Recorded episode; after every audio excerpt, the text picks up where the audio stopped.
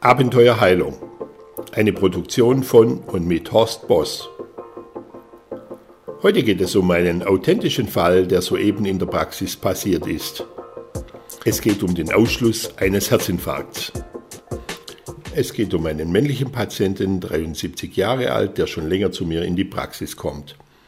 Am Freitag vor acht Tagen erzählte er mir, dass er immer wieder ein Ziehen im Bauchraum verspüre, äh, das dann auch in den linken Arm manchmal leicht ausstrahle, aber immer dann, wenn er vor die Tür geht und kalte Luft einatmet, beziehungsweise wenn er sich dazu noch etwas körperlich fordert, das heißt ein bisschen schnell geht. Ich habe ihn dann gefragt, ob er das schon öfters gehabt hätte. Das hat er dann bejaht. Es ist immer wieder gekommen, aber es war dann auch immer wieder weg. In dem Moment, wo die Belastung nachgelassen hat, also wenn er wieder Ruhe gab, beziehungsweise wenn er wieder in der Wärme war, das hat er mal betont, die Wärme, wenn er wieder in der Wärme war, dann war das Ziehen und das Unwohlsein dann wieder weg. Ich hab, wollte dann sofort einen Termin beim Facharzt wegen einem EKG machen und er meinte dann, dass sein Hausarzt auch ein EKG hätte und es auch machen könne. Gut, habe ich gesagt, bitte sofort hin, machen lassen. Er hat mich dann angerufen und mir mitgeteilt, EKG wurde gemacht, es war total unauffällig, ohne Befund, alles okay. Na gut, ich habe mir dann Gedanken gemacht, was das, was letztendlich da noch dahinter stecken könnte. Lange Rede, kurzer Sinn.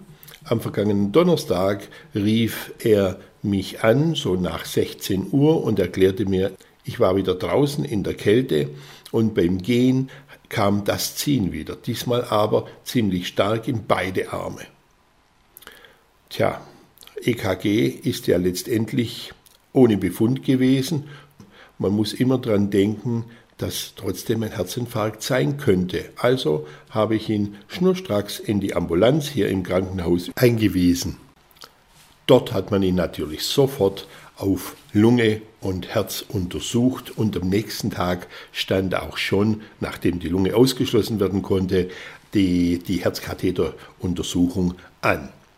Dabei hat man doch tatsächlich festgestellt, dass eine Herzkranzarterie ziemlich verschlossen ist und das noch an verschiedenen Stellen.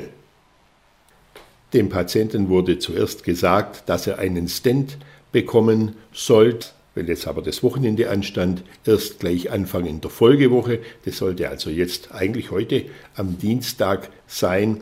Und gestern rief mich dann der Patient ganz aufgeregt an und teilte mir mit, gerade wäre der Oberarzt da gewesen und hätte ihm eröffnet, äh, dass er operiert werden müsse und dass er einen Bypass äh, bekommen solle.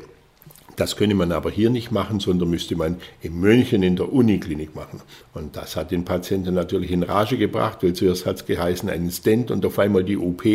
Und da war er total äh, natürlich verunsichert und äh, hat mich angerufen und auf seine, seiner Wut äh, ein bisschen den Lauf gelassen. Er war ziemlich aufgeregt und ich habe dann kurz mit dem Oberarzt geredet im Krankenhaus und nach Leitlinien gibt es eigentlich keine andere Möglichkeit, als zu operieren. Man muss immer bedenken, so ein Stent ist oft auch schnell wieder zu. Was macht man dann? Dann ging es darum, dass der Patient gemeint hat, na, wer weiß, was in zehn Jahren ist. Aber wir müssen bedenken, und das habe ich dem Patienten auch erklärt dann anschließend, dass er ja dann noch älter ist. Und wenn dann was ist, wir wissen ja nicht, ob das zehn Jahre dauert, vielleicht auch nur ein paar Jahre, mit jedem Jahr wird man älter und übersteht so eine OP natürlich nicht mehr so ganz gut wie im jetzigen Zustand. Und dann kommen noch diese lebenslangen Antikoagulantien dazu, das heißt also die Blutverdünner, damit nicht ein Gerinnsel entsteht, zum Beispiel Macromar oder oder AS, also Acetylsalicylsäure. Dann kommt bestimmt wieder Pantoprazol dazu, das man gleich wieder braucht, weil es Magenbefindlichkeiten gibt. Also es ist ein Teufelskreis, das habe ich ihm auch erklärt.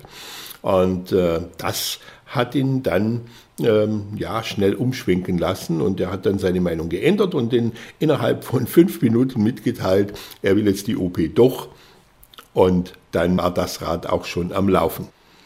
Innerhalb einer Stunde wurde er dann von hier nach München transportiert und dort in der Klinik abgeliefert, wo er mit Sicherheit gut operiert wird und anschließend gut leben kann und keine Probleme mehr hat und auch keine Angst mehr vor einem Herzinfarkt haben muss. Dieser Fall zeigt wieder ganz klar, dass man sich nicht nur auf einen Befund verlassen darf. Man muss nachschauen, besser nachschauen, genauer nachschauen, auf den Patienten hören, der hat die Befindlichkeit, er hat was und dann muss das richtig und schnell abgeklärt werden. Daran hapert es oft. Und dann natürlich äh, kommt auch noch etwas die Kommunikation dazu. Und dann müsste eigentlich die Sache schon viel, viel besser gehen in sehr vielen Fällen. Jedenfalls ist man froh und glücklich, wenn man dann auf so eine Sache wieder gestoßen ist und da macht der Job wieder Freude und man, man anderen Leuten helfen kann.